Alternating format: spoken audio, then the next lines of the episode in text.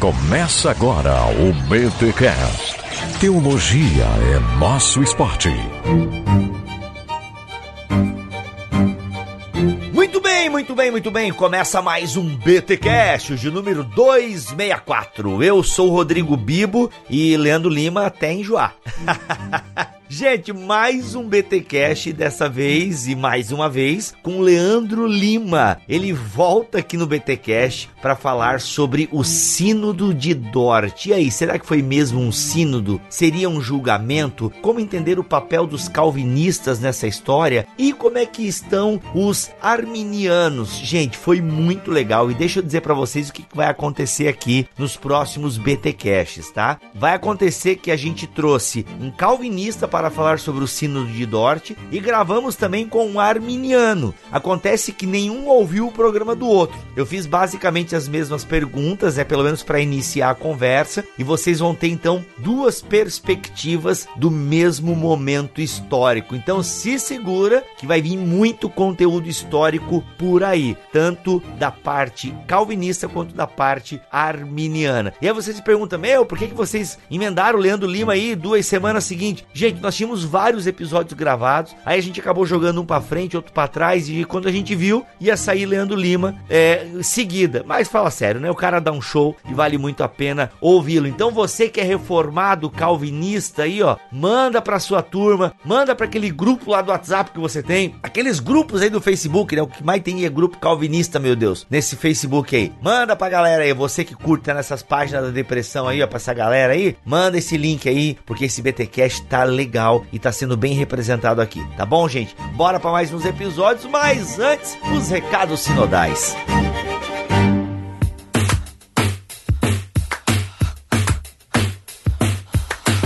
E nos recados paroquiais dessa semana, galera, quero lembrá-los: atenção, você ainda não comprou suas passagens aéreas para Brasília? Vai ter o BTD no dia 24 de novembro. E olha só, turma, vai ter brinde para as primeiras 200 inscrições. Vai lá, gente. Você gosta de ouvir ovelhas elétricas? Então, vai estar tá o Cacau, vai estar tá o Erlan Tosses e estarei eu lá palestrando sobre vida no espírito. Falaremos sobre sobre espiritualidade a partir da carta de Paulo aos Filipenses. Então, você que é da região de Brasília, cola lá no BTD. Mais informações tem o link aqui na descrição deste BTcast. Galera, os primeiros 200 inscritos vão ganhar pelo menos três livros. Ou seja, os 50 pila que você vai pagar de inscrição, meu amigo, já é a compra dos livros, basicamente. Ainda você vai ter palestra, você vai ter café, vai ter um dia inteiro de comunhão. Você tá esperando o que então para lacrar na sua agenda aí, dia 24 de novembro em Brasília. E você que é do Paraná, olha aí, mora em Londrina ou região, vai ter um BTD maroto também em Londrina e é agora em outubro, hein? Agora em outubro, dia 27 de outubro, teremos o BTD Londrina. Mas Bibo, não vai ter brinde pro pessoal de Londrina? Olha só, galera, estou correndo atrás. O BTD de Londrina está sendo totalmente feito e financiado pela igreja da pastora Tânia e do pastor Valdir. Então eles estão financiando tudo, já tem o público local lá, mas é claro que eu tô correndo atrás para conseguir um mimo. E lá também é bem baratinho, tá? Vai ser 25 pila o BTD em Londrina e vai estar tá lá eu, Gutierrez Siqueira e Daniel Coelho falando sobre a glória de Deus. Mostra-nos a tua glória. Vai ser demais também. Então você que é de, do Paraná, de Londrina e região, cola no BTD. Gente, os links para os BTDs que vão acontecer ainda esse ano estão aqui na descrição deste BTcast, tá bom? E olha só, atenção, você que foi no BTD esse ano, você gostou? É legal? Quer repetir a dose pro ano que vem? E vai ser massa? Vai ter gente boa palestrando, já tem inclusive dois palestrantes confirmados. Então anota aí, anota aí. BTD oficial do ano de 2019 vai acontecer em Campinas novamente no dia 18 de maio. 18 de maio de 2019. Se Jesus não voltar, meus amigos, ou se não buscar nenhum de nós, estaremos lá no BTD 2019 novamente em Campinas. Talvez a gente faça inclusive no mesmo lugar. Então fique atento, fique antenado, porque serão 230 vagas, nada mais, nada menos. E esse ano ficou mais de 100 pessoas de fora que não puderam estar no evento. Então, fica ligado, se eu fosse você, eu já compraria sua passagem de avião, já reservaria o seu hotel, porque quando abrir as inscrições, meu amigo, vai ó, vai sumir mais rápido que metade do universo com o instalar de dedos do Thanos. Então, fique ligado, BTD, e se Deus permitir, nos dê graça, nos dê saúde, nos dê sabedoria, a gente vai fazer mais BTDs ano que vem. Vai ter sempre o oficial, ok? O oficial sempre em maio, mas você pode levar o BTD para sua cidade, é só entrar em contato com a gente no podcast bibotalk.com. É isso, gente, vamos então para esse episódio aí que está, ó, rapaz, fica ligado na sequência de BTcasts que vai vir minha parte. Gente, a gente tá lançando aí um BTcast por semana, é um melhor que o outro. Fala sério, tá muito bom. Os convidados estão mandando bem demais. E agora vai vir uma sequência aí, te prepara, se segura na cadeira, porque a gente tá entrando aí, ó, nos temas históricos, né? Tá vindo aí outubro. Gente, ó, eu tô com umas coisas preparadas aqui. Fica ligado, gente, fica ligado. Quer receber BT Cash antes? Torne-se um mantenedor, que a galera já recebe na sexta-feira o BT Cash, tá? Mas recebe aonde, Bibo? Na comunidade do Telegram, própria para os mantenedores. Então, meu amigo, é só, é clube de vantagens aqui, tá bom? Beijo, BTDs indo por aí. Informações aqui na descrição do nosso site. Vamos lá!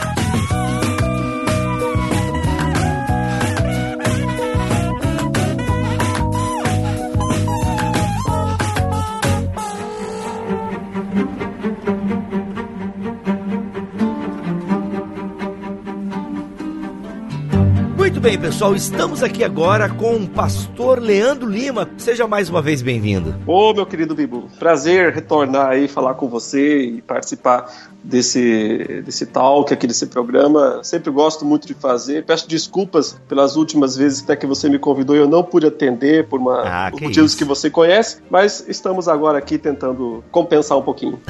muito bom. Indo direto ao assunto então, pastor, olha só. A gente tem a internet aí, o senhor inclusive está ausente da internet, lhe invejo profundamente, parabéns por estar longe das internets, mas eu sei que o senhor é uma pessoa antenada e sabe que nas internets aí a faísca pega, o incêndio é generalizado e calvinistas e arminianos se batem e debatem e tem argumentação para lá e argumentação para cá. E eu na minha inocência teológica, eu achava que isso era treta. Nossa, meu, como esse pessoal gosta de fazer treta, né? Como os arminianos gostam de provocar, como os calvinistas gostam de provocar, porque não tem nenhum inocente nessa história aí. E eu achava que isso era treta, sabe, pastor? Eu achava, não, Sim. meu, que coisa, rapaz. Esse pessoal tá brigando aí e tá discutindo. Aí surgiu a oportunidade de nós fazermos esse BTcast, que como os ouvintes já sabem, é sobre o Sínodo de Dort. E aí eu fui ler um pouquinho para poder fazer a entrevista com o senhor e eu pensei, não, não, não, peraí, peraí. Isso aqui é treta. Isso aqui é coisa de verdade mesmo. É aqui que o bicho pega. É aqui que as discussões teológicas vão a consequências inimagináveis. E a gente tá aqui então, pastor, para falar sobre sobre esse Sínodo de Dort. E eu queria,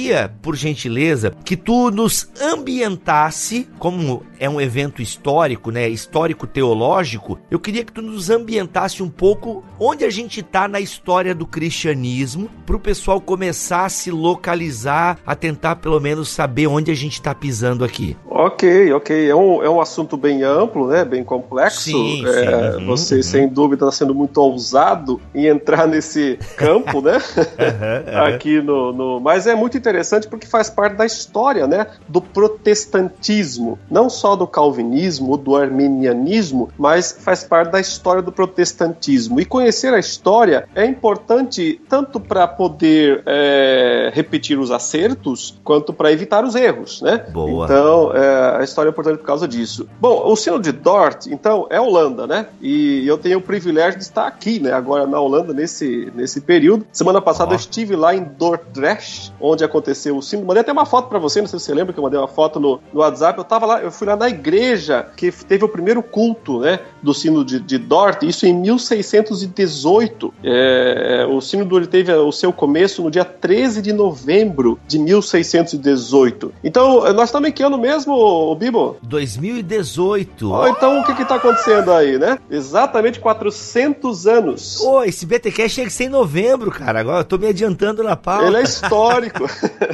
Muito bom, olha só. Exatamente. Então, dia 13 de novembro, é, 400 anos do Sínodo de Dort, do início dele. Ele durou mais ou menos uns seis meses, né? Ele foi até o finzinho do mês de maio de 2019. Inclusive aqui na Holanda, né? Eu tô aqui fazendo uns estudos nesse, nesse período aí, já tô alguns meses aqui. Vai acontecer uma comemoração. Eles vão começar, se não me engano, no próprio dia 13 de, de novembro, que é o dia da abertura, acho que eles vão começar uma série de comemorações e vão até o final de maio do, do ano que vem, é, com eventos e trazendo, resgatando um pouco a memória disso, porque embora seja um evento tão importante da história do protestantismo holandês e mundial, a verdade é que recentemente esses fatos foram perdidos mesmo aqui na Holanda, né, por causa do secularismo que invadiu a Igreja Europeia. Muitas vezes eles olham para esses eventos com olhos duvidosos. Mas é assim como no ano passado houve aí a comemoração, né, pelos 500 anos da Reforma é, e houve alguns eventos interessantes, também é, esse evento está acontecendo agora. Então é isso aí. Foi um, foi um concílio, uma reunião de é, representantes, principalmente da Igreja Reformada holandesa, que naquele período já era a igreja principal do país, né? A igreja até hoje, a, igreja, a Holanda até hoje é a, a, igreja reformada holandesa é a principal igreja. Ela, ela, ela suplantou, ela tomou o lugar da igreja católica, como aconteceu em vários outros países, né? A Alemanha foi então a igreja luterana, é, a igreja reformada da Suíça, e assim por diante, igreja presbiteriana da Escócia, enfim, é, é, são as igrejas que do, se tornaram dominantes do país por causa né, da reforma protestante. Então, o, o, o, sínodo ele, ele foi um, um, um evento, uma reunião convocada para resolver um problema. Geralmente os sínodos eles são, são disso, né? Se você voltar ao início da história da igreja, é, porque aconteceu o concílio de Niceia, porque aconteceu o concílio de Calcedônia, né? Aqueles concílios lá do terceiro, quarto, quinto século,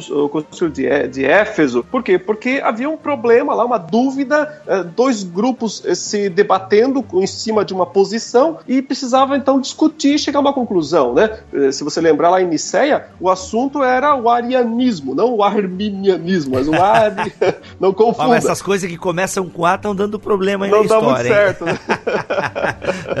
uhum. Então, o arianismo, que negava né, a eternidade de Cristo, a plena divindade de Cristo. E aí o concílio de Nicéia se reúne para tomar uma posição. Calcedônia vem confirmar isso. Então, da mesma maneira, é, é, com o avanço da reforma aqui na Europa, e especialmente na Holanda, quem veio para cá, digamos assim, foi a reforma calvinista, porque Calvino em Genebra né, é, estava sendo um centro intelectual para o mundo. Por isso que ele influenciou a reforma na Inglaterra, a reforma na França, porque é, Lutero, embora tenha sido né, o abre-alas, aquele touro da reforma protestante, mas ele ficou restrito basicamente à Alemanha e aos países do norte, lá, Suécia, Noruega. Tá. O restante da Europa foi influenciado pela fé calvinista. E não usava esse nome porque Calvino não queria que botasse o nome dele na, na, na teologia nem na fé, né? Mas uh, a fé reformada, que seria na época então é, sinônimo de fé calvinista.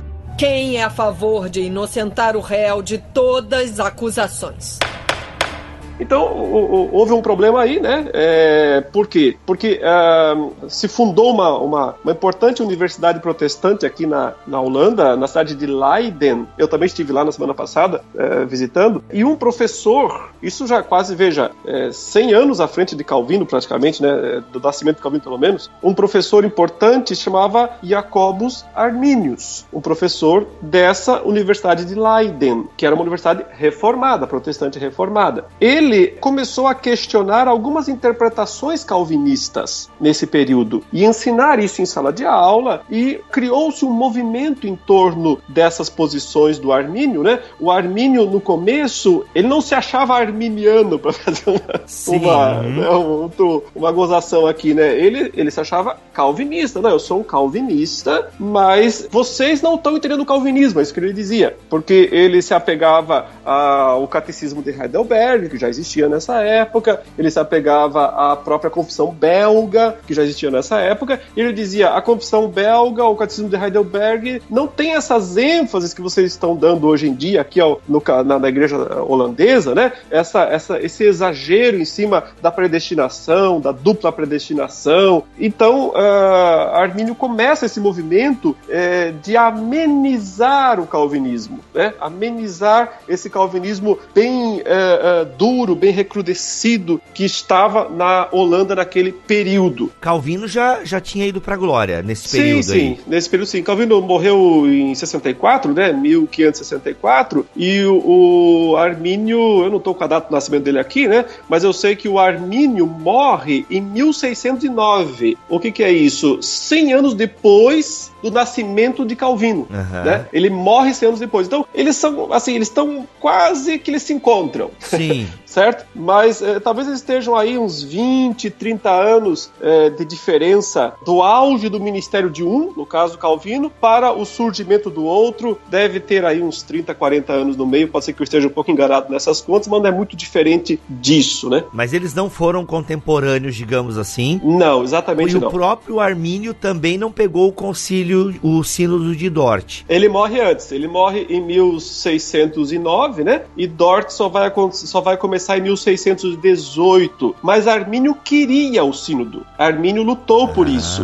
Ele queria que acontecesse essa grande reunião para tratar do assunto, né? Então ele não era contrário à existência desse concílio. Ele achava que, que ele pensava, né, que provavelmente as ideias dele iriam prevalecer no, no, no concílio se isso acontecesse. Mas ele morreu antes. Então uh, um grupo aí de quatro ou cinco teólogos importantes, um deles bem conhecido, Hugo Grotius, né, assume a herança é, arminiana e eles é que se chamam os remonstrantes, né? Aí vem hum. o nome a hum. remonstrância. Esse grupo basicamente que é denominado os remonstrantes e eles muitos deles são professores também em Leiden, em outras universidades aqui da Holanda e da Europa e vão uh, uh, desenvolver as ideias de Armínio, né? E, e, pode ser que desenvolveram bem, pode ser que exageraram, enfim, há uma discussão sobre isso. Assim como os, os sucessores de Calvino também, né, pastor? Tem essa discussão também. É normal, o cara vai lá, ele fala um monte de coisa, depois os seguidores falam mais um monte de coisa em cima do monte de coisa que ele falou. Exatamente, é. Interpretam, não, não, o que ele quis dizer foi isso, isso. tal, tal, tal, né? E vai. É teologia assim mesmo. Se hoje em dia, com a internet, acontece isso, que a gente às vezes tem acesso ao autor, né? Então tu imagina antes, né? Que não tinha essas comunicações. Então isso é basicamente normal. Então a gente tá na Holanda. É, eu também aqui nas minhas leituras, pastor, eu vi que a Holanda estava se tornando o primeiro país ali, ou região, condado, republicano. Tinha algo político também acontecendo paralelo a essa questão teológica, né? Sempre tinha, sempre tinha. Em todos os países onde aconteceu a reforma protestante, não tinha como não envolver o aspecto político, né? Hoje não tem como fazer, é, nos dias atuais. Agora você imagina naqueles dias em que todos os estados eram absolutistas. Se você voltar na história, quem é que presidiu o Concílio de Nicéia? Constantino, o imperador romano. Então é, é muito difícil é, é dissociar, era muito difícil dissociar a, ah, a relação estatal, né, o que o Estado tinha em relação à religião, porque o Estado tinha muita preocupação com a religião nesse período. E ambos os grupos, tanto os calvinistas na época, quanto os arminianos, eles é, fizeram uso dessas ferramentas, né? Uhum. Inclusive, é, o, o, um dos, às vezes é chamado de o sexto ponto da remonstrância, né? Oh. Porque os cinco pontos da, da remonstrância são anteriores aos cinco pontos do calvinismo. Na verdade, os cinco pontos do calvinismo foram formulados para responder os cinco pontos da remonstrância, né? E depois você falou de um sexto ponto da remonstrância que nada mais era do que a defesa da união entre a igreja e o Estado. É curioso isso, mas havia entre os arminianos pessoas muito ligadas a governadores locais, a governantes, né? Apesar, no princípio até eles queriam a, a, o apoio do, do, do, príncipe, né? Do, do Maurício, uhum. uh, nação, mas né? o Maurício, é, nação, mas acabou indo mais pro lado dos calvinistas, mas eles tinham seus nobres também do seu lado, né? Então, assim, às vezes é fácil acusar, ah, não, os calvinistas na época eles usaram usaram o governo para perseguir os arminianos. Bom, teria acontecido exatamente a mesma coisa se os arminianos tivessem é, vencido né, no sínodo porque eles teriam usado da mesma forma. O fato é que eles tentaram, todo mundo tinha que trazer o governante, trazer o príncipe para o seu lado. Todo mundo tinha que tentar fazer isso. Os arminianos tentaram fazer isso, é, inclusive esse, esse, sexto ponto da remonstrância aí me parece muito uma tentativa de fazer isso, mas que não deu certo. E os calvinistas também. Então, de fato, as questões políticas elas estavam no meio e no, naquela época não tinha como ser diferente. Quem é a favor de inocentar o réu de todas as acusações?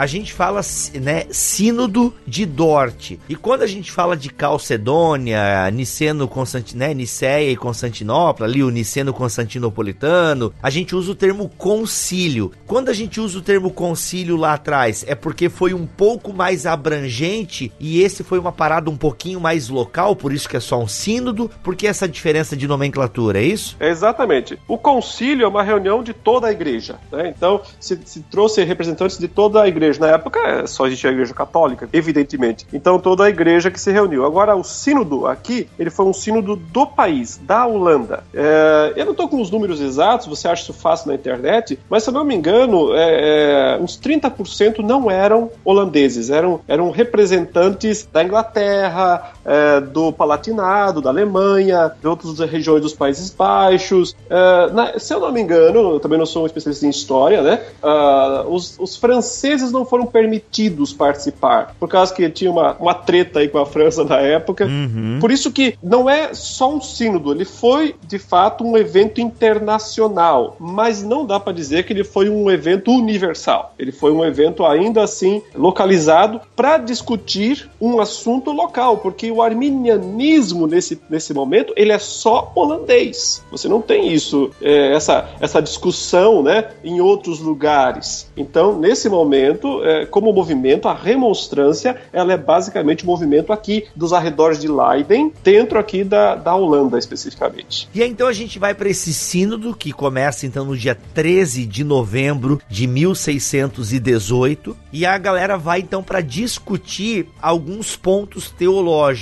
A gente consegue elencar, é porque então você disse que os, os demonstrantes fizeram os pontos primeiro, né? Digamos, os cinco pontos começam com a gente. A gente tem aí esses cinco pontos? Sim, agora deixa eu fazer uma correção, né? Claro. É importante. É justo dizer que o sínodo não foi, não foi um debate limpo entre dois partidos que se reuniram e tiveram o mesmo, tipo, como sabe esses debates de, de candidato à eleição? Agora você fala, agora tem a réplica, agora tem a tréplica. Não foi isso. O, o, o sínodo, na verdade, ele é a, a conclusão de um processo que já estava há 10 anos em, em, acontecimento, porque Armínio morre né, em 1609 e o sínodo vai iniciar em 1618. Nesse período todo, aconteceram inúmeras conferências, debates, houve uma conferência em Haia, houve uma conferência em Delphi, e, e, e muitos encontros, e muitos, muita guerra de panfleto. Então é importante entender que a situação teológica já estava resolvida quando se chegou ao sínodo. Ou seja, já havia clara maioria na Igreja da Holanda favorável, é, ou seja, contrária aos remonstrantes. Ou seja, favorável é, ao calvinismo, como já é, tinha sido estabelecido, então, mais do que ser um lugar, e essa é, é uma coisa importante também de entender, né? É uma coisa histórica, mas é, mais do que ser um lugar para debater ideias, o Sínodo foi, na verdade, um tribunal eclesiástico um tribunal Eita. eclesiástico contra os arminianos. Ele é, basicamente ele foi uh, já um tribunal eclesiástico para dizer assim: vocês têm a oportunidade de, de, de, vocês estão sendo acusados de heresia, Olha. vocês estão sendo acusados de ensinar algo uh, incorreto biblicamente. Então vocês têm o direito de vir aqui e se defender. Vocês poderão ter e de fato foi dado a eles no concílio, né, no sínodo a, a oportunidade de expor livremente, mas no final as as ideias deles foram rejeitadas e eles foram uh, condenados e, é, é, eclesiasticamente. Sim. Depois, isso teve também implicações é, nacionais e outras coisas, mas o sínodo em si não tinha essa, essa visão né, de é, impor penas adicionais apenas civis, né, aos uh, remonstrantes. Mas uh, o sínodo se reuniu, na verdade, para condenar a exposição remonstrante. Cá, entendi. Não, na, tu vê, a maneira com que eu tava entendendo é que não, pessoal, vamos sentar aqui, vamos discutir para ver que caminho a gente segue. Agora eu entendo uma fala do Franklin Ferreira que ele diz, disse que os remonstrantes desde o início estavam tentando não é, fazer com que o sínodo acontecesse. Aí eu até tava achando assim, pô, a galera não quer fazer o. Porque eu não vi também a exposição completa do Franklin, né? Pô, aí eu pensei assim, será que a galera tá tentando boicotar o evento pra. Não, não, não, vamos boicotar que daí as nossas ideias permanecem e tal. Mas agora, com a tua fala, ficou claro para mim. É porque então eles já sabiam que estavam indo para o sínodo, pô, vamos ter que se defender, e é bem provável que a nossa argumentação não cole, digamos assim. É, eu acho que eles já tinham meio que certeza de que não tinha muito como mudar, né? Eles percebiam já que não havia, é, usar um termo moderno, não colou, né, a, a argumentação deles nas igrejas, e eles sabiam que eles iam ser condenados. Essa é a minha leitura, posso estar enganado, tá? Mas a, a, a princípio é como eu vejo uh, a situação, né? Então uh, o sínodo se reúne. Mas é aí que entra a parte mais interessante da história, porque o sínodo ele se reúne, ele é, ele vai de fato condenar as ideias. É difícil falar arminianas, né? Porque mais do que arminianos eram os remonstrantes mesmo, Sim, aí os sucessores uhum. de Armínio que estavam sendo é, discutidos é, e acusados. Mas interessantemente, o sínodo de Dort ele traz um calvinismo suavizado. Ele não traz um calvinismo tão uh, recrudescido como você possa, poderia imaginar. Às vezes as pessoas pensam no de Dort como o, o maior, o, o, mais duro dos símbolos, a mais, uh, as, as formulações mais pesadas do calvinismo, e não são. São as formulações mais pastorais e suavizadas que você tem do calvinismo. Então, de certa forma, é a minha leitura, posso estar enganado também, né? É difícil avaliar uma coisa de 400 anos atrás, mas um pouco, um pouco do que Armínio queria deu certo. Não tudo, evidentemente evidentemente. Mas uh, uh, um pouco do que ele queria deu certo porque o modo como o sínodo tratou dos assuntos, e eu vou daqui a pouco mostrar algumas dessas coisas, você percebe que isso é um calvinismo eh, bem suavizado no sentido de não defender a dupla predestinação, não defender o supralapsarianismo e essas, essas coisas aí que acabam sendo mais associadas a um calvinismo mais ferrenho. Quem é a favor de inocentar o réu de todas as acusações? Ficando então nessa área que é, digamos, a tua linha confessional, que é o calvinismo, o que que o sínodo de Dort, então, eu imagino que ele deu espaço para os remonstrantes, né, apresentarem os pontos, né, os cinco pontos da remonstrância, e aí eu penso que houve uma contrarresposta deste sínodo, já que eles entendiam que os remonstrantes estavam ensinando algo é, na sua visão é, não bíblica, eles devem ter dado uma contrapartida, né? Então, por exemplo, né, os remonstrantes vão lá dizer que ah, o ser humano, ah, ou nem eu lembro dos pontos do, do, da remonstrância, mas sei lá, não, a participação, né? A graça, ela é pode ser resistida. Eu acho que esse é um ponto que tem ali de conflito, né? O primeiro deles é, é predestinação mesmo, porque esse era um é. assunto mais. Hoje a gente fala na tulipe, né? Por causa da, da ordem, da depravação total, eleição incondicional, Isso. expiação limitada, graça irresistível é, é, e perseverança dos santos. Mas a, o ponto principal era a predestinação predestinação mesmo. Então, o primeiro ponto da remonstrância era defender a predestinação, sim, não negá-la, defendê-la, mas com base na presciência de Deus. Então, eles diziam assim: Deus decretou, sim, salvar aqueles que vão crer em Jesus. E então o decreto dele é um decreto uh, meramente permissivo, uh, no sentido de que Deus não uh, ativamente diz você vai ser salvo, mas Deus diz como eu estou vendo aqui antes da fundação do mundo que você vai ser salvo, porque você vai crer, eu decreto que você vai crer. É mais ou menos essa a interpretação baseada na presciência, né? O primeiro ponto. O segundo ponto era Jesus morreu por todos os homens não só pelos eleitos, até porque o, o, eleito é aquele que vai crer, então depende dele em última instância. Então ele morreu por todos os homens e proporciona a redenção para se alguém crer. Né? Nesse ponto, então, negando a expiação limitada, que foi o ponto mais discutido, como sempre, todos os concílios, expiação limitada é o mais discutido. O, o terceiro ponto da remonstrância era o homem nasceu num estado de pecado, eles não negavam a depravação total, né? Ele é incapaz de por si mesmo fazer qualquer coisa verdadeiramente boa, mas o Senhor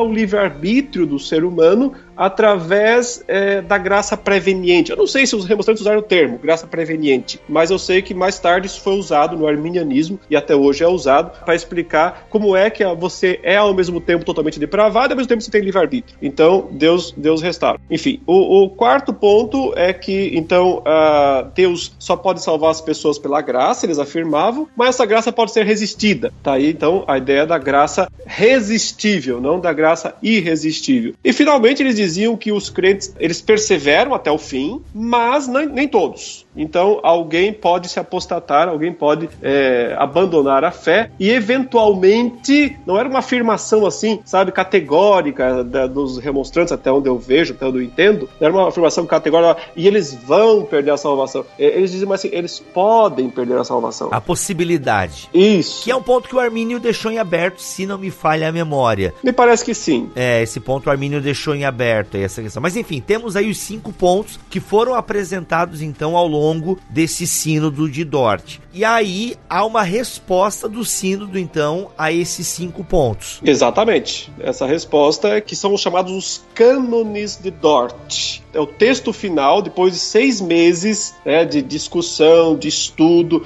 porque, embora eu, eu digo né, que, grosso modo, a decisão já estava tomada quando se inicia o sínodo, porém, se, se tentou é, escrever algo que ficasse como um, uma herança, né, um patrimônio é, da fé reformada é, calvinista. E eles conseguiram isso, porque os canos de Dort, eles estão aí juntos hoje com a Confissão de Fé do Westminster, com a própria Confissão Belga, com o Catecismo de Heidelberg, tá, com a Segunda Confissão Helvética, como os grandes estandartes né, da fé uh, reformada. Uh, então, eles, eles, eles entraram para a história nesse sentido, eles colocaram um documento na história. Né? E, basicamente, esse documento tem, ele é fácil de achar na internet, se quiser você baixa de graça ele aí na internet. Deve ter na Monergismo, o Felipe Sabino já deve ter traduzido. É, sim, com certeza. É, e você, você acha, então, é só procurar Cânones de Dort, e aí você tem cinco capítulos. É, capítulo primeiro é a divina eleição e reprovação. Então eles vão primeiro explicar como é que ela funciona, a divina eleição e reprovação,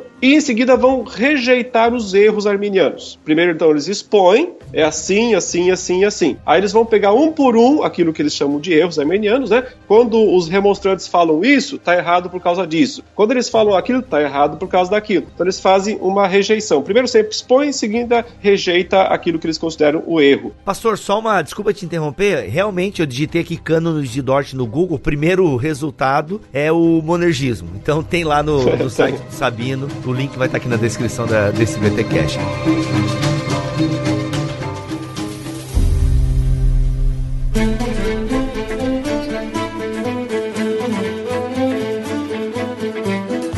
Então, segundo capítulo, a morte de Cristo e a redenção do homem. Então, é aí que eles vão tratar da, da expiação limitada, né? Aqui, no caso aqui é o segundo ponto. Hoje a gente costuma falar dela como o terceiro, uh, o quarto, é, tulip, terceiro. é, tem que sempre, sempre tem que fazer o acróstico da, da florzinha. É, depois, capítulos né, 3 e 4, a depravação total e a graça irresistível. E finalmente o capítulo 5, a perseverança dos santos. Em cada um deles, né? Então, ou seja, eles estão exatamente pegando os cinco pontos da remonstrância e, primeiramente, é, expondo aquele assunto na visão calvinista reformada e depois, no segundo momento, rejeitando aquilo que eles consideram os erros específicos. Então, eles vão fazer uma exposição disso, mais ou menos aí umas. É, no texto que eu tenho aqui, isso dá umas três páginas, deixa eu ver se é isso mesmo. É, umas três páginas, uh, quase quatro, explicando em. Uh, deixa eu ver quantos artigos aqui tem esse primeiro capítulo. São 18 artigos. tá? desse capítulo. Então eles expõem ponto por ponto esse assunto da eleição e da reprovação. E finalmente, então, aí eles rejeitam os erros. Eles colocam, inclusive, assim: tendo explicado a doutrina ortodoxa da eleição e reprovação, o sínodo rejeita os seguintes erros. Erro 1, um, aí coloco aí, a vontade de Deus para salvar aqueles que crerem e perseverar na fé e na obediência. Ou seja, eles citam então algo da remonstrância, né? E dizem isso é um erro, por isso, por isso, por isso. Basicamente é essa metodologia do uh, Sínodo de Dort. E esse erro aqui, se eu entendi, pastor, eles estão citando ipsis literis o que os remonstrantes escreveram. Exato. E aí é. fazem uhum. a refutação. Até porque é um tribunal, né? é um tribunal. Então esse, esse erro deles aí é acusação contra para eles mesmos. Aí são nove erros nessa primeira parte, segundo o texto aqui da Monergismo. Aí depois vem o capítulo 2, a morte de Cristo e a redenção do homem por meio dela. Isso. Aí eles expõem a opinião deles, né? Os nove artigos aqui, nove pontos. E eu, é que falar nove pontos confunde. Não, gente, é nove artigos. Aí depois vem a rejeição de erros e mais uh, sete erros que eles encontram. E esse texto aqui, então, até hoje é aceito pelos calvinistas. Ou tem algum grupo calvinista que acha que ainda ainda tá. Não, esse aqui ainda pegou leve. Ou não, ele é um, ele é um texto bem aceito. Tu já falaste, né? Mas quero forçar um pouco essa pergunta, porque vai que tem ainda um pessoal que, não, Dort ainda pegou leve. É, eu acho que muitos calvinistas hoje em dia acham que Dort pegou leve, né? Que, que precisava uhum. ser uma coisa mais recrudescida, um pouco mais. Porque é, Dort vai ser muito pastoral nas suas declarações. É, o texto é muito suave, se você ler, não é um texto aguerrido, é um texto muito suave, sempre indo para a escritura, citando a palavra de Deus. O único momento que eles pegam um pouquinho mais pesado é quando eles vão refutar os erros lá. Daí, às vezes, eles usam alguns termos mais fortes. Mas na exposição da doutrina, artigo 1, artigo 2, artigo 3, você percebe uma clareza, uma exatidão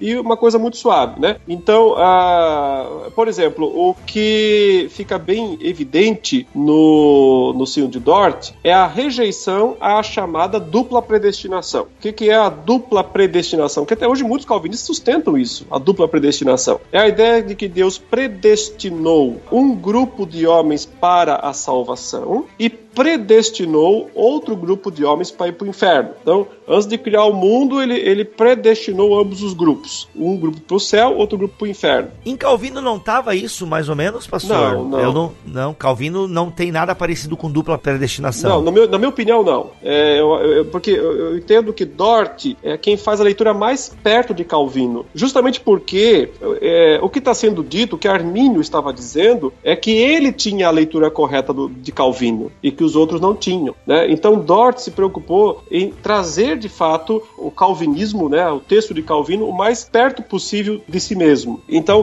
é, eu acho que eles estão muito, muito próximos mesmo da, da explicação de Calvino nesse sentido. Veja, o artigo 6, é, decreto eterno de Deus. Então eles começam dizendo assim: Deus nesta vida concede a fé a alguns, enquanto não concede a outros. Isto procede do eterno decreto de Deus porque as escrituras dizem que ele, eles vão citar aqui o texto, né, faz estas coisas conhecidas desde séculos e que ele faz todas as coisas conforme o conselho da sua vontade. Então, estando aí Atos 15, 18, Efésios 1, 11. Aí eles vão explicar, de acordo com esse decreto, ele graciosamente quebranta os corações dos eleitos, por duros que sejam, e os inclina a crer. Pelo mesmo decreto, entretanto, segundo o seu justo juízo, ele deixa os não eleitos em sua própria maldade e dureza de coração. Então, o, o, o ponto aqui, é, eles não estão dizendo, olha, Deus ativamente determina a condenação do, do não eleito, do predestinado para o inferno, porque eu simplesmente quero mandar todo mundo para o inferno e eu mando para o inferno. Não é dessa maneira. eles dizem. Sim. Eles dizem assim, é, isso tem uma outra discussão por trás, né? Mas seria aquela distinção entre os, uh, o infralapsarianismo e o supralapsarianismo. Tem a ver com a ordem dos decretos de Deus, uhum. né? Só para o pessoal se atualizar aí, pastor, o infra diz que Deus é elegeu depois da queda e o supra antes da queda, é, é isso? Diz que ele decretou eleger, decretou. Né? não é que ele fez, é só é, tentando entender como é que foram a ordem dos decretos, não das ações. Não tem a ver com as ações ainda, tem a ver apenas com o planejamento, com o desenho, com a planta da obra. Ou seja, eu sou um arquiteto e eu estou fazendo uma planta do que eu vou construir. Então Deus está fazendo essa ordem dos decretos, não ainda a construção. É só para poder tentar entender a diferença.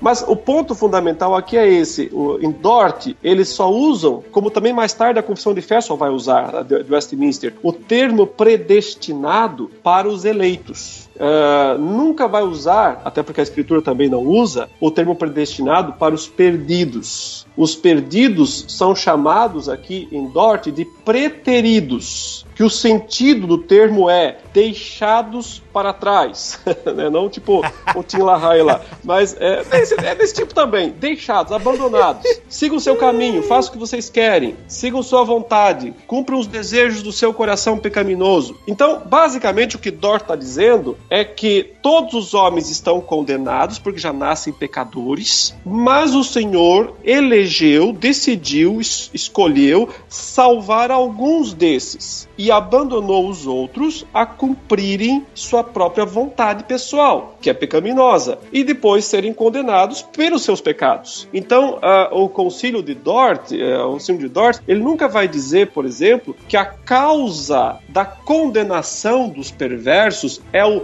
eterno decreto de Deus. Ele vai dizer a causa da condenação dos perversos é o pecado deles eles são condenados pelos seus pecados. Esse é o ponto. Do mesmo modo, né, agora invertendo, ele não vai dizer que a causa da salvação dos eleitos são as obras deles. Não, eles não têm como fazer essas obras. Então vai dizer sim, a causa da salvação dos eleitos é o amor imensurável de Deus, é o amor gracioso de Deus, eterno. Agora, se você perguntar qual é a causa desse amor eterno e gracioso, aí a resposta é: não há, não existe causa para o amor de Deus, porque é inexplicável. Né? Deus não ama porque viu algo melhor nesse ou naquele. Deus ama porque ama. O amor não tem explicação. É mais ou menos essa a ideia.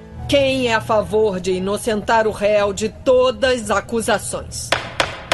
E aí o que acontece então? A gente tem esse sínodo, ah, depois de. São, foram seis meses, tu falaste, né? É, aproximadamente. Que já foram lidos lá na hora, né? Digamos, durante o sínodo. Durante o sínodo. Eles foram, eles foram sendo feitos, ah, cada artigo com muita discussão, aí sim, todo mundo dizendo: olha, o melhor termo aqui é esse, não é, não é, é predestinado para o perverso, para o perdido. Esse termo não é bom. Qual é o termo então? Preterido. Ah, então tá, vamos colocar. Todo mundo concorda? Concorda. Vamos colocar preterido aqui, né? Uh, então, cada termo foi sendo discutido e o texto foi surgindo aos poucos até que no final ele estivesse completo. Sim, mas nesse então, nessa altura do debate, os remonstrantes já tinham vazado, então. Já tinham sido dispensados. Uhum. Sim, isso eu uso vazado, mas é dispensado. Entendi. Sim, porque eles já tinham, já tinham colocado a posição deles, já tinham definido a posição deles, agora o sínodo foi fazer a resposta à posição deles. Entendi. E aí o que acontece com essa turma? Turma, que pelo jeito então já era minoria, se eu entendi bem. Ah, então, os ensinos deles foram rejeitados. E se eles eram professores na faculdade, né? Eles perderam seus postos, foram removidos dos seus quadros, eles foram para outros lugares, né? Para outros países, a maioria deles. Ficaram um tempo fora, depois voltaram para a Holanda e se estabeleceram, então até hoje por aí. Então, na verdade, não houve, ah, foi uma resolução é, sinodal, vou usar essa expressão, que aí determinou as bases uh, da teologia oficial da Holanda, por assim dizer. É, a teologia oficial da fé reformada da igreja holandesa. Por sua vez, e como isso está muito associado ao catecismo de Heidelberg, à confissão belga, mais tarde a confissão de Westminster, né, cerca de 20 anos à frente, né, 1600, é, pouco tempo para frente, a confissão de fé de Westminster ela vai, ela vai pegar muito do sino de Dort. É, tem coisa que parece Ctrl C, Ctrl V, né? É, uhum. que uhum. da, da, do, do sino de Dort para a Confissão de Fé de Westminster. Então percebe-se né, que isso era um movimento realmente internacional. Era, era a, a fé majoritária em toda a Europa nesse período. E no caso, então, Dort foi mais um passo na consolidação dessa fé reformada uh, ali pela Europa, podemos dizer assim. Pela Europa toda, pode, uhum. com certeza pode dizer, é um marco importante nessa consolidação da fé reformada em toda a Europa. Pastor, alguma coisa que o senhor gostaria de acrescentar em relação ao sino de Dort? Algum legado a mais do que a gente já falou? Fica à vontade. É, eu acho que o grande legado, o grande legado do sino de Dort foi o seu, embora ele seja, ele fosse um tribunal, né, o acontecimento foi, foi um tribunal eclesiástico, mas foi o seu tom pastoral, foi o seu tom dentro do possível conciliador. Esse é um ponto é, interessante. E o principal, para mim, é a tentativa, a busca pela exatidão terminológica, pela, pela exatidão dos termos, ou seja, é, para que se, é, que se fique bem claro, olha, o que nós cremos é isso e não é isso. Então, é, dupla predestinação, não, nós não usamos essa expressão, não faz parte. Né? É, Deus só tem um decreto, não dois, né? é um decreto. E pelo mesmo decreto, ele escolheu uns para serem salvos e deixou os demais seguirem o seu caminho, seguirem o seu rumo né, de, de, de condenação é, pelo seu próprio pecado. Então, eles colocaram muita ênfase nessa é, exatidão terminológica, no meu entendimento. Né? E, e, é onde eu entendo que é, pode parecer né, um calvinismo suavizado, mas na verdade ele é um calvinismo calvinismo mesmo, no meu entendimento. Outros podem pensar diferente, né? Para mim uhum. é um calvinismo calvinismo mesmo, porque a preocupação de Calvino nos seus escritos sempre foi muito pastoral, sempre foi muito pregação, né? Sempre foi muito voltado para aplicação prática, para as implicações para a vida e assim e assim por diante, né? Então, uh, se você deixa eu só citar aqui rapidinho, é, uma explicação. Por exemplo, uh, uh, como é que eles terminam é, a gente está só no primeiro capítulo, tá? A gente nem, nem consegue, não temos tempo para abordar os capítulos 2, 3, 4, 5, só o primeiro que é o da predestinação. Mas é interessante como eles tratam né, pastoralmente dessa questão da reprovação, da eleição. No capítulo 16, quando eles dizem: olha, como é que você tem que receber, como é que a igreja deve receber essa doutrina da reprovação? Porque ela é terrível, eles chamavam isso, a doutrina terrível, é, mas como é que você recebe isso? Então eles dizem, no meio do capítulo aí, no meio do artigo 16, não devem se assustar de maneira nenhuma com a doutrina da reprovação os que desejam seriamente se converter a Deus, agradar só a Ele, serem libertos do corpo da morte, mas ainda não podem chegar no ponto que gostariam no caminho da piedade e da fé. O Deus misericordioso prometeu não apagar a torcida que fumega, nem esmagar a cana quebrada. Mas essa doutrina é certamente assustadora para os que não contam com Deus né, e o Salvador Jesus Cristo e se entregaram completamente às preocupações do mundo e aos desejos da carne, enquanto não se converterem seriamente a Deus. Né? Então a ideia é, ela, ela não deve ser recebida como uma coisa é, assustadora. Tem uma preocupação pastoral nesse sentido. É, o artigo 18 é bem interessante, né? É, o título é Protesto Não, adoração sim. Essa é a ideia. A ideia é você não pode receber essa doutrina protestando contra Deus. E olha que eles são protestantes, né? Mas é, é não contra Deus, né? Então eles dizem a aqueles que reclamam contra essa graça da eleição imerecida e a severidade da justa reprovação, nós replicamos com essa sentença do apóstolo: Quem és tu, homem, para discutires com Deus? Romanos 9, 20. E com esta palavra do Salvador: Porventura não me é lícito fazer o que eu quero do que é meu? Ele citou aí Mateus 20, verso 15. Nós, entretanto, adorando reverentemente esses mistérios, exclamamos com o apóstolo: ó profundidade da riqueza, tanto a sabedoria como do conhecimento de Deus, quão insondáveis são os seus juízos, quão inescrutáveis os seus caminhos, quem, pois, conheceu a mente do Senhor? Ou seja, né, eles terminam a exposição dizendo o Senhor tem direito de, de escolher ou não, conforme a sua soberania, uh, a nós não cabe protesto contra Deus, a nós cabe adoração a Ele pela, uh, pelos seus mistérios, pela riqueza da sua sabedoria, do seu conhecimento. Então, cabe louvor, não cabe questionamento né, a Deus por Ele ter determinado dessa maneira. Quem é a favor de inocentar o réu de todas as acusações?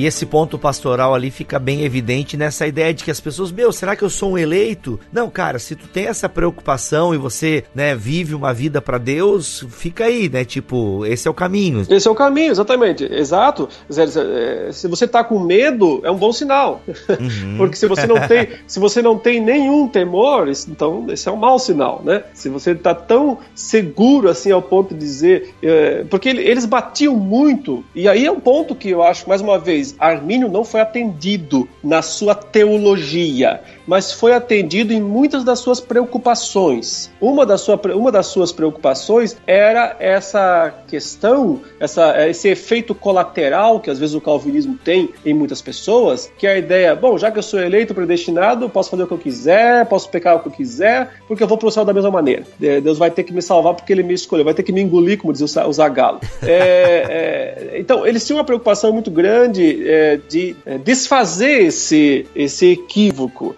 Então, eles vão frequentemente dizer: olha, você tem que mostrar pela sua vida de arrependimento, de fé, de transformação, que você é um eleito. Você tem que mostrar isso. É importante, senão você está confiando numa eleição que não existe, que é uma. É, você acredita nela, mas não tem razões para isso. Por outro lado, isso poderia causar então um medo terrível nas outras pessoas. Ah, já que eu não tenho, é, não estou conseguindo é, ter uma vida como eu gostaria, então eu não sou eleito. Não, mas também tem o outro lado, porque você, se você tem o temor verdadeiro, se você está buscando, mesmo que você está falhando nessa caminhada cristã, você não está alcançando ainda o, o, pleno alvo, mas é, não desanime, continue buscando a Deus, continue usando os meios de graça, continue seguindo em frente, porque esse é o caminho, né? Deus manifesta através da sua perseverança. Veja que eles não, eles não gostam de usar o termo é, uma vez salvo, sempre salvo, essa expressão que é, que é bem comum, né? É, não que eles sejam contrários ao termo, mas eles não gostam da aplicação dele, porque ele sugere a ideia de que, ah, se eu estou salvo, você de qualquer maneira, né?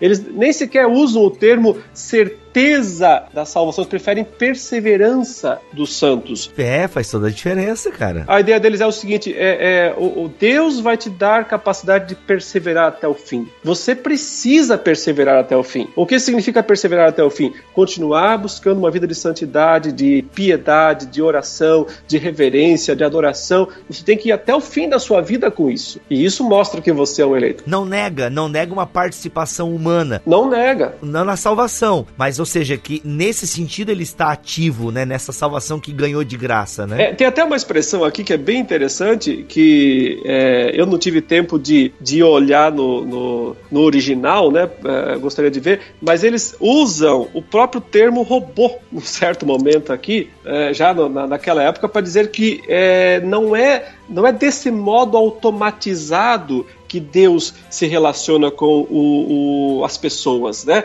Ele, é, as pessoas têm suas vontades livres, não livre arbítrio, mas é, livre agência, sua vontade livre, né? Acho que você está com o texto aí, você pode até ler para a gente essa parte. Aqui é o artigo é o artigo 16 do capítulo 3 e 4, tá? O artigo 16. Aqui até no site da Monergismo, alô Sabino, tá como 17, eles pulam do 15 pro 17. Aí então assim, ó, o homem não deixou, apesar da queda, de ser homem homem dotado de intelecto e vontade. E o pecado que tem penetrado em toda a raça humana não privou o homem de sua natureza humana, mas trouxe sobre ele depravação e morte espiritual. Assim também a graça divina da regeneração não age sobre os homens como se fossem máquinas ou robôs e não destrói a vontade e as suas propriedades ou a coage violentamente, mas a graça a faz reviver espiritualmente a cura, a corrige e a dobra agradável e ao mesmo mesmo tempo poderosamente. Como resultado, onde dominava a rebelião e resistência da carne, agora pelo Espírito começa a prevalecer uma pronta e sincera obediência. Esta é a verdadeira renovação espiritual e liberdade da vontade. E se o admirável autor de todo bem não agisse desse modo conosco, o homem não teria esperança de levantar-se da sua queda por meio de sua livre vontade, pela qual ele, quando ainda estava em pé, se lançou na perdição. Então, olha que interessante interessante. Eles, estão dizendo: olha, Deus, eh, estão falando aqui da graça irresistível. Ela é irresistível, mas não quer dizer que ela é mandato coercitivo, para usar um termo que foi recentemente famoso no Brasil, né? Ou seja, o Senhor não obriga ninguém a vir aos seus pés. O Senhor não coage ninguém para que venha até os seus pés. Não é desse modo. Deus não anula, né? Deus não é, é, é, elimina a livre agência humana quando chama alguém eficazmente. O que, que ele faz? Ele atrai pela graça irresistivelmente, né? É, aquela ideia de com amor eterno eu te amei, por isso com misericórdia te atraí, né? Uma atração divina misericordiosa. Então eles dizem a graça divina da regeneração não age sobre os homens como se eles fossem máquinas ou robôs. Não destrói a vontade ou a, as propriedades da, da, vontade humana, não a coage violent, violentamente. Ao contrário, dá vida, traz cura. Né? Então veja, toda uma linguagem muito pastoral né?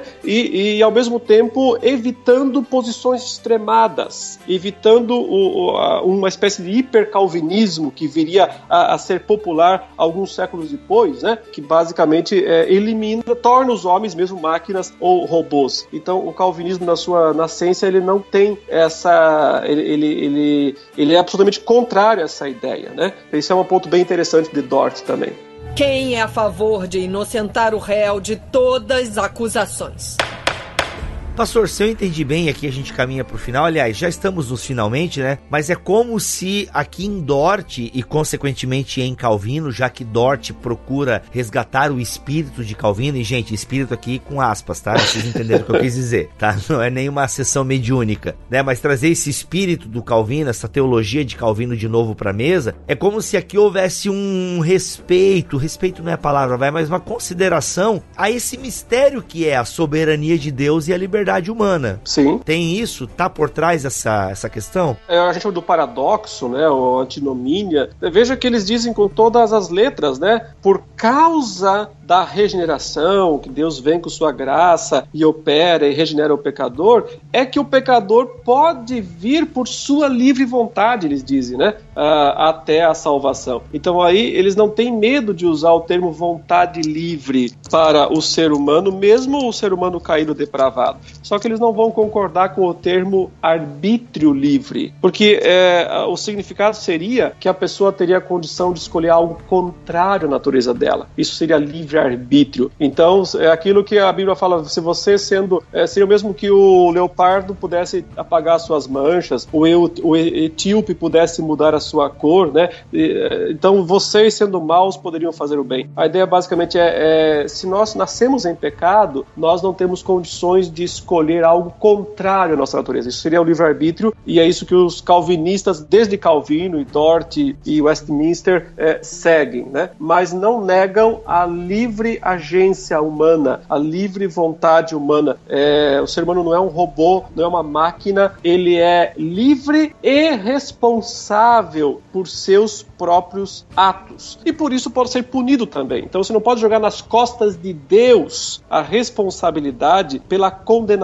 dos homens. É, é, essa, essa, é uma, uma outra é, declaração enfática deles também. Você não pode culpar Deus pela condenação dos homens, porque Deus não é o autor do mal, não é o autor do pecado dos homens. Isso é blasfêmia, eles dizem. Usar é, é Deus como autor do mal, no sentido das ações malignas humanas, fala isso é blasfêmia, nós não aceitamos isso. Né? Muitos calvinistas hoje em dia defendem isso né, energicamente, como se isso fosse calvinismo. Então, por isso que eu, eu tenho dito né, que o sino de Dort, ele é realmente muito perto de Calvino, tanto em termos de data, né, de, de período, é o, mais, é o evento mais próximo ali da vida de Calvino, e também o que no meu entendimento resgatou de uma maneira bastante clara os ensinos de Calvino sobre eleição, sobre graça, sobre perseverança dos santos.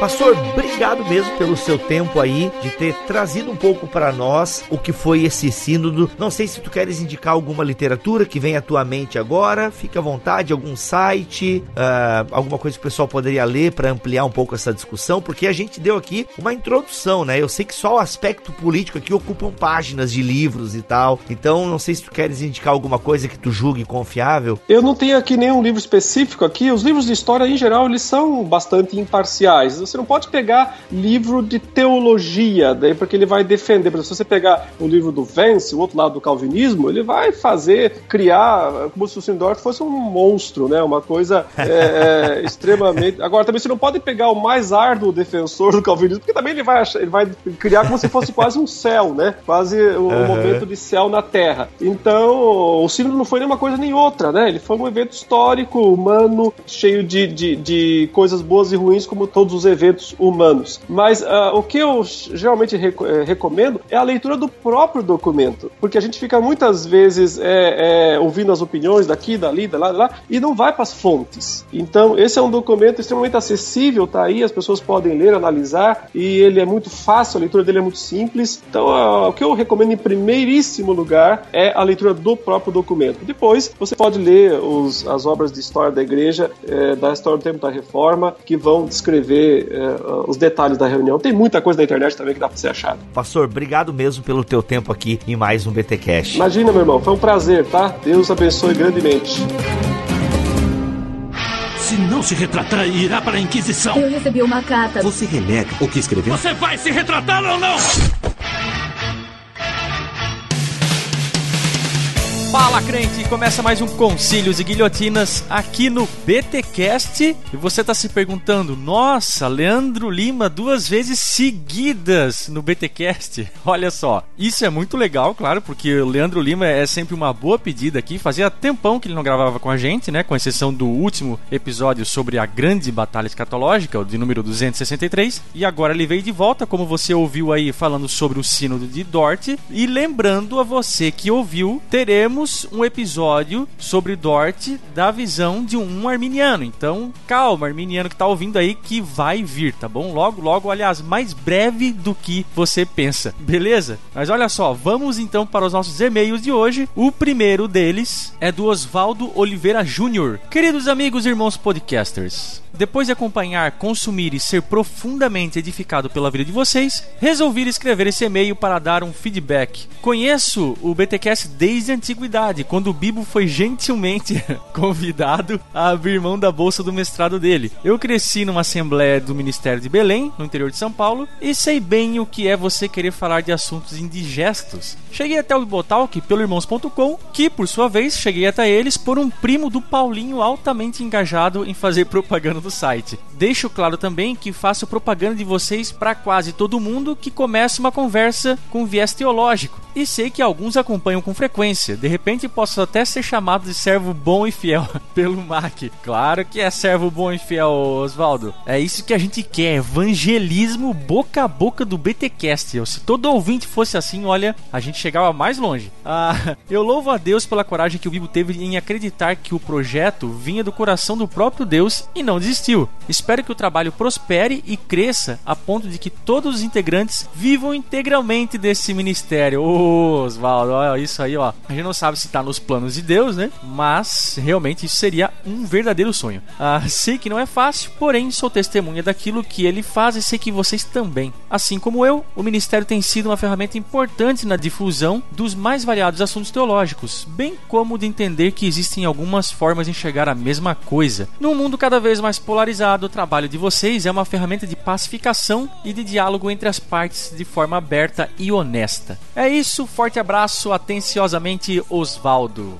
Cara, valeu, Osvaldo. Valeu muito mesmo por ter mandado seu e-mail aí. E agora você já pode falar que foi lido aqui no Concílios e Guilhotinas. Olha aí que beleza. Outro e-mail aqui é do Fernando Cordeiro. Olá, pessoal. Sou aqui de Belém. Fui no BTcast e tal. BTcast deve estar tá falando aqui do BTD, né? Ah, caras, em março desse ano estava fazendo uma escola de cosmovisão e acabei um dia pegando carona com uma das professoras e ela me falou do BTcast BTcast explicou por alto sobre Bibotalk. Pois bem, desde então tenho crescido muito com todo o conteúdo e até conseguir ir ao BTD. Olha aí, falou do BTD. E levei um amigo. Hoje eu percebi que todos no meu trabalho, meus líderes na igreja e alguns amigos estão ouvindo o BTcast. Olha aí, é isso que a gente quer. Realmente quero agradecer pelo que vocês estão fazendo. Minha curta vida teve alguns pontos-chave. Além do meu nascimento e conversão, ter a oportunidade de me envolver com missões na Jocum Brasil, classes de estudo bíblico indutivo e também conhecer e usufruir do BTcast e podcasts da casa foi um marco na minha visão sobre teologia. Sempre fui bem resistente a esses aspectos teológicos, essas discussões, pelos exemplos ruins que conheci, pessoas com pouco de conhecimento fazendo um papel deplorável diante dos que menos conhecem. Mas agora estou aqui. Valeu, Vivo e equipe, um grande abraço. Olha aí, que beleza, mais um ouvinte intensamente engajado em compartilhar todo esse conteúdo com os amigos. Que legal, Fernando. A gente agradece aí a você todo o esforço em compartilhar do Ministério Bibotalk com a galera aí, beleza? E o nosso último e-mail é do Alex Esteve da Rocha Souza. Prezados irmãos, saudações. Sou um pastor baiano, residente em Salvador, membro da Assembleia de Deus. Ó, o pessoal da Assembleia em peso aqui. Escrevo para elogiar o trabalho do Bibotalk, que, preciso dizer, conheci ontem. Cara, da data do, da escrita do e-mail dele aqui, né? Ou seja, no mês de agosto. Ah, conversando com um amigo pastor, ele mencionou uma entrevista concedida ao site, no caso o podcast, e fiquei curioso em saber do que se tratava. Não só visitei o site, como assisti a alguns vídeos, para não dizer vários, em que o Bibo fala com muita clareza, equilíbrio e ortodoxia sobre diversos temas: desigrejados, filmes sobre Paulo, pornografia, marcas de uma igreja pentecostal, etc. Considerei excelentes o conteúdo e a forma de transmiti-lo. Realmente precisava conhecer um trabalho com essa qualidade que transmite valores cristãos na internet. Fiquei muito feliz mesmo. Bem, é isso. Por hora fico por aqui, mas espero acompanhar o trabalho de vocês e ouvir também os podcasts, pois até agora assisti somente os vídeos. Em Cristo, Alex. Valeu, Alex. É isso mesmo. Você pode consumir não só os vídeos, mas de preferência os nossos episódios, os nossos podcasts, que são na verdade o nosso carro-chefe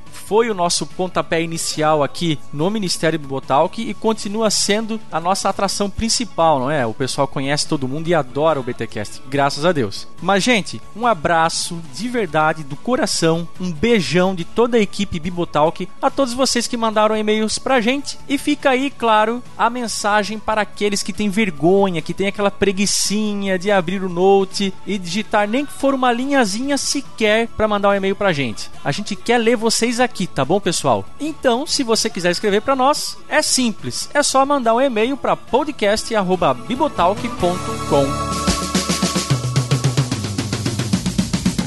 Além dos nossos e-mails, temos também os nossos efeitos BTcasts. Você sabe que de vez em quando aparece por aqui não só os e-mails, mas os áudios dos ouvintes. Sim, você pode gravar um áudio aí de no máximo 1 minuto e 30 segundos. E reforço, com uma qualidade razoável, tá, gente? Já recebemos áudios aqui é, anteriormente que não deu para veicular porque tinha muito ruído, muito barulho, ou a pessoa gravou num volume muito baixinho, o que impossibilitou de veicular o efeito BTcast delas aqui, tá bom? Então não vai gravar aí no trânsito, dentro de uma sala de aula, você que é jovem aí, porque senão vai ficar inviável. Então, um lugar silencioso, com calma, repetindo no máximo 1 minuto e 30 segundos, contando aí a sua experiência, aquilo que o Bibotalk tem feito na sua vida, beleza? E aí é fácil, é só você salvar o arquivo de áudio que vai gerar aí no seu celular, onde, enfim, onde você for gravar, e também mandar para o nosso e-mail podcast@ bibotalk.com. E por último, mas não menos importante, sempre falo aqui, estamos nas redes sociais e tô sabendo que muita gente ouve a gente, vê os nossos vídeos, mas não acompanha lá no Facebook, no Instagram, no Twitter. A gente também tem Telegram pra galera, tem até Telegram especial para quem é mantenedor. Olha só, para você que não é mantenedor, fica aqui a dica. A gente libera BTcast quase uma semana antes, tá bom? Como você sabe, os BTcasts saem todas as terças-feiras e E ali pela quinta ou sexta-feira anterior, o MAC aqui já tá liberando o BTcast pra galera ouvir, para quem é mantenedor, claro. Então, se você se interessou e quer ajudar esse ministério financeiramente, entre em contato com a gente para saber como é que faz e torne-se um mantenedor que assim você também ajuda esse ministério a ficar no ar, tá bom? Os links para todas essas redes sociais estarão aqui na postagem desse BTcast. Vai lá, curte, dá joinha. É muito importante que você nos siga em tantas quantas forem possíveis. E por último, mas não menos importante, temos também o nosso canal no YouTube, www.youtube.com/bibotalkvlog. Lá você tem muito conteúdo em vídeo que o Bibo principalmente aí toda semana tá postando dois, três vídeos, tá bom? Conhecimento teológico de primeira e de preferência para glorificar a Deus, tá? A gente não tá fazendo aqui só para você se encher de conhecimento, ficar gordinho espiritualmente, não. A gente quer que tudo isso que a gente produz aqui fortaleça o teu relacionamento com Deus, te faça um cristão mais piedoso. E se isso estiver acontecendo, a gente aqui do Bibotal que fica muito, muito feliz de verdade. Tá bom, gente? É isso que eu tinha para falar. Se Deus quiser e assim permitir, nós voltamos no próximo episódio. Valeu, crente! Um abraço!